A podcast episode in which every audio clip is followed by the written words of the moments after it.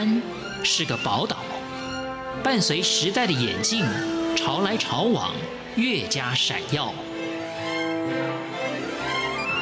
欢迎收听《潮台湾》，发现台湾的美好。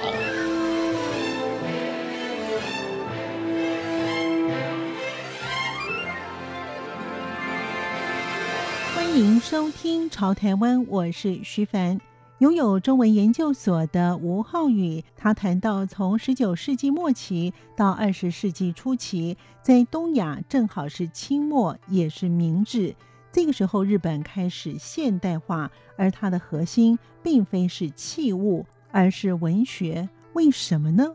在今天节目当中，我们就跟着吴浩宇一起去了解汉文脉在近代。欢迎收听。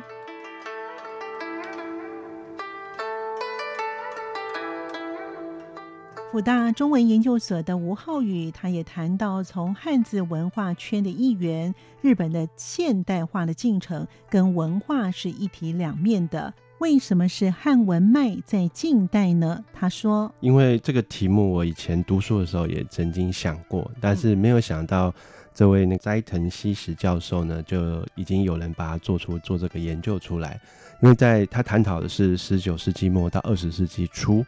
就是在东亚，刚好是清末的中国跟日本的明治时代。那这个时候的中日两边的文人，他其实有互相共通的一个话题，就是上层阶级大家都使用汉文来做思考，去做文学文化方面的一个交流。我自己很喜欢理解的就是，到底中国近代它是如何慢慢形成的。日本斋藤教授的研究就是去分析说，在东亚世界的源自于汉文，就是中国古典文言文的文体，对于整个的公跟私之间的的一个发挥当中，其实是一个很有趣的过程。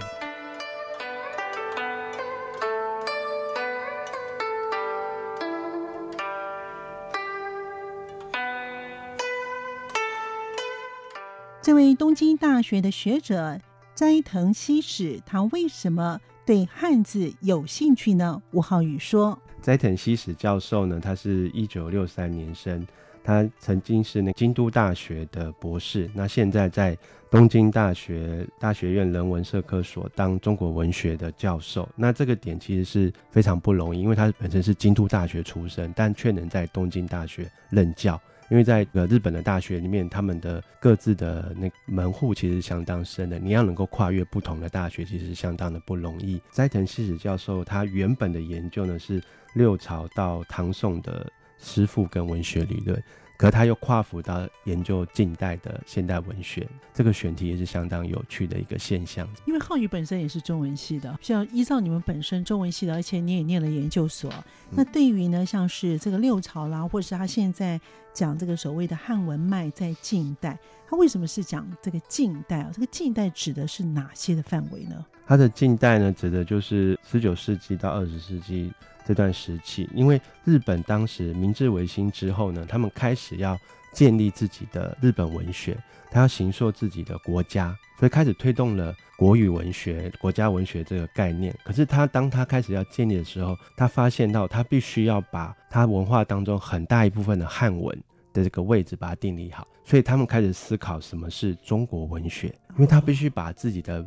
文化当中一个很大的脉络，因为如果说和文就是日文的一个脉络，很大部分其实汉文的部分也是占了它的一个很大一个比重，因为它的平假名、片假名其实也跟中国文字有相关的，嗯，这一点其实跟韩国的情形也是一样的，所以这个汉文脉呢，其实不单是日本，还有像韩国，还有像越南。都受到中国影响的汉字这个文化当中，所以它这个汉文脉的研究是可以持续去延伸，不单单是关注到中日之间，甚至未来可能甚至谈韩国，可能谈越南，甚至是未来将来也许是关于就是汉字文化圈，都可以放在这里面作为讨论。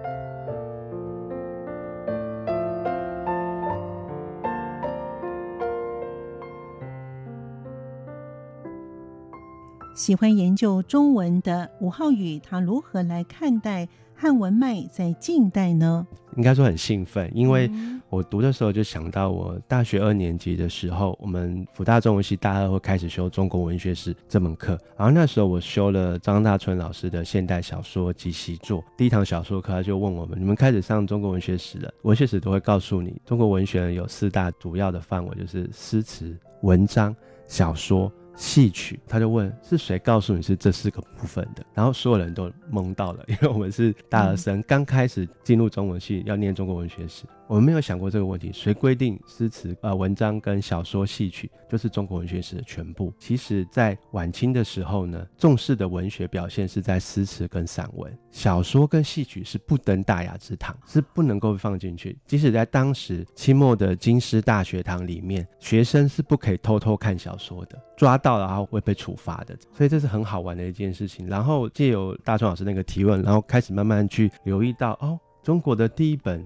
中国文学史是清末的林传甲所写的，当时他是京师大学堂的老师，他为了要编写讲义，他其实也是参考了日本学者写的支那文学史，然后参考他的一个。编辑的方向，然后再编写出自己的中国文学史。但是现在学者有研究出来，他其实并不完全是单纯的翻译，而是有加入自己的见解。他因为他是第一本写的，所以招致多非常多的批评。因为他一开始谈的可能是甲骨文、金文，然后小篆文字，然后文字的演变、声韵、训詁。这个放在今天来看是非常诧异的。这为什么是文学史？所以当时就非常多的学术的辩论跟讨论。中国文学史这门学科的出现，其实是伴随着中国近代大学的建立而形成的。然后什么东西放进去，什么东西丢掉了，这个是个很好玩的过程。大春老师提的那个问题，我一直放在心里，然后我觉得很很有趣。所以当我看到斋藤西子教授在写汉文脉在近代的时候，发现原来日本人他为了要建立自己的日本文学史的时候，他必须先安顿好影响到他们国家非常深刻的中国文学的一些基础。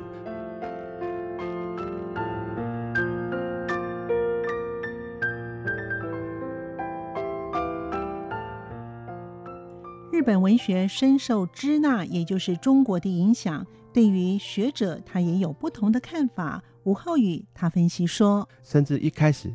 他们想要写日本文学史的时候，曾经有一日本汉学家主张，我们用中文来写，但引起其他日本学者不满。我们国家的文学史为什么用另一个国家的文字来书写？这当中是有激烈的学术交锋，还有世代的差异在里面。这去看就非常有意思。那当这段时间的这个影响，其实是影响当时留日的中国留学生非常的多。那日本人在学术圈当中这样的讨论，也引起了当时学者还有留日学生当中不同的一个思考。这个东西又反馈。回到当时的清末的中国，所以从这个角度去看，这个题目是很有趣的题目。我在念研究所的时候，我的指导教授是台大中文系毕业的张硕安老师，他曾经听过老先生们问过，就是中文系是中国语言与文字学系，还是中国文学系，还是中国文化学系呢？你怎么去看待你自己的定位？就如果你只谈语言跟文字，那是一一种方式；还是你就是只谈风花雪月的中国文学？还是你觉得你是包含了文化宽泛的定义？嗯，而且好玩的是，就是在台湾只有师范院校的中文系才叫国文系，其他大学通通叫中文系。那为什么有这个区别？它其实应该也是个位阶的一个差别，而且很细致的不一样。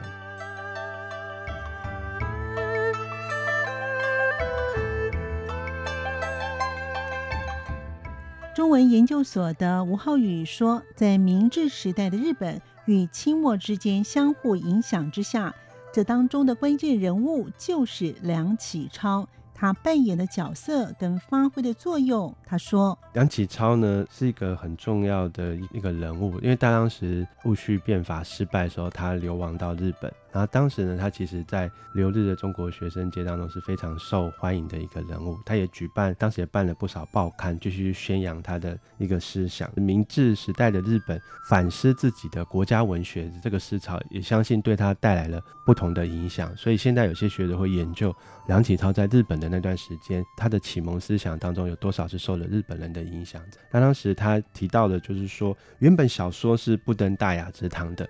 在清末民初有个小说研究者，他的斋号就叫不登大雅之堂。这个东西是一个很有趣的一个现象。可是为了提升小说的地位，他们在他们那时候就创办了，一九零二年创办了《新小说》这本杂志。它的宗旨呢，就是要借小说家言发起国民政治思想。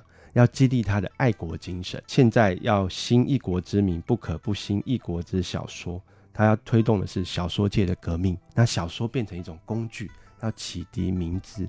就原本不登大雅之堂的小说，竟然能够唤起国人的爱国心，唤起国人的一个奋发向上的精神。他把小说当成了一种文艺载道的观念底下一种工具，变成一种新的一个契机，提升了小说的地位。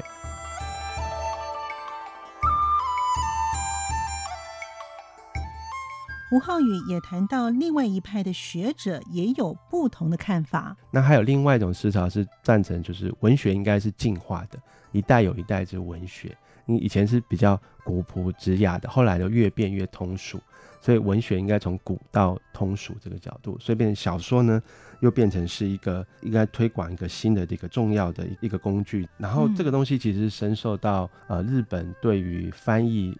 欧洲的政治小说的影响，这东西其实很有趣。它其实是从翻译到发现，它借由阅读翻译西洋的政治小说，打开了他重新去思考中国小说的一个途径。然后认为说，我们不应该只是看才子佳人，我们开始要看待是可能是像是类似英雄小说，里面有些人物有些大仁大智大勇，所以他的写的小说往往很多是关于就是近代英雄人物，所以他变成是想要唤起人们对于。政治对于英雄人物这种向往，这个东西其实一直埋埋在近代中国的一个文脉当中非常的深。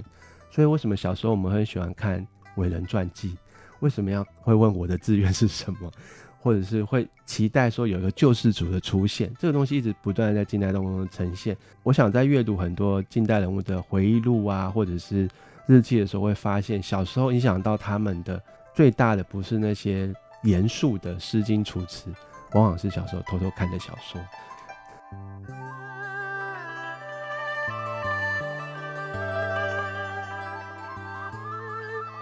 东京大学教授斋藤希史的研究，在明治时期与清末的重叠。吴浩宇也提出了他自己的看法。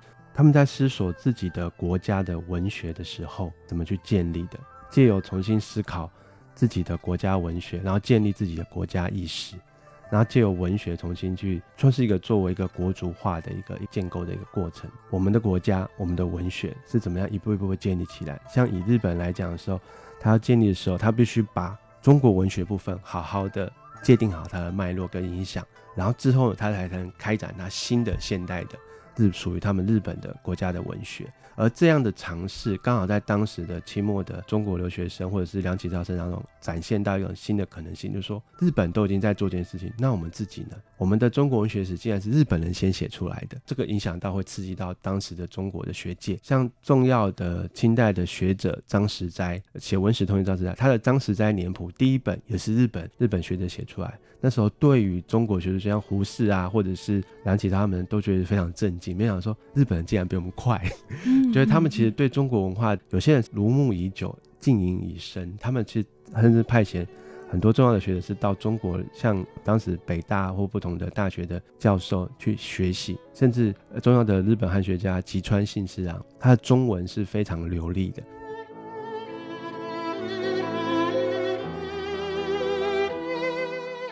辅大中文研究所的吴浩宇，他也谈到台北市政府从二零零四年开始主办汉字的文化节，就是要宣扬汉字之美。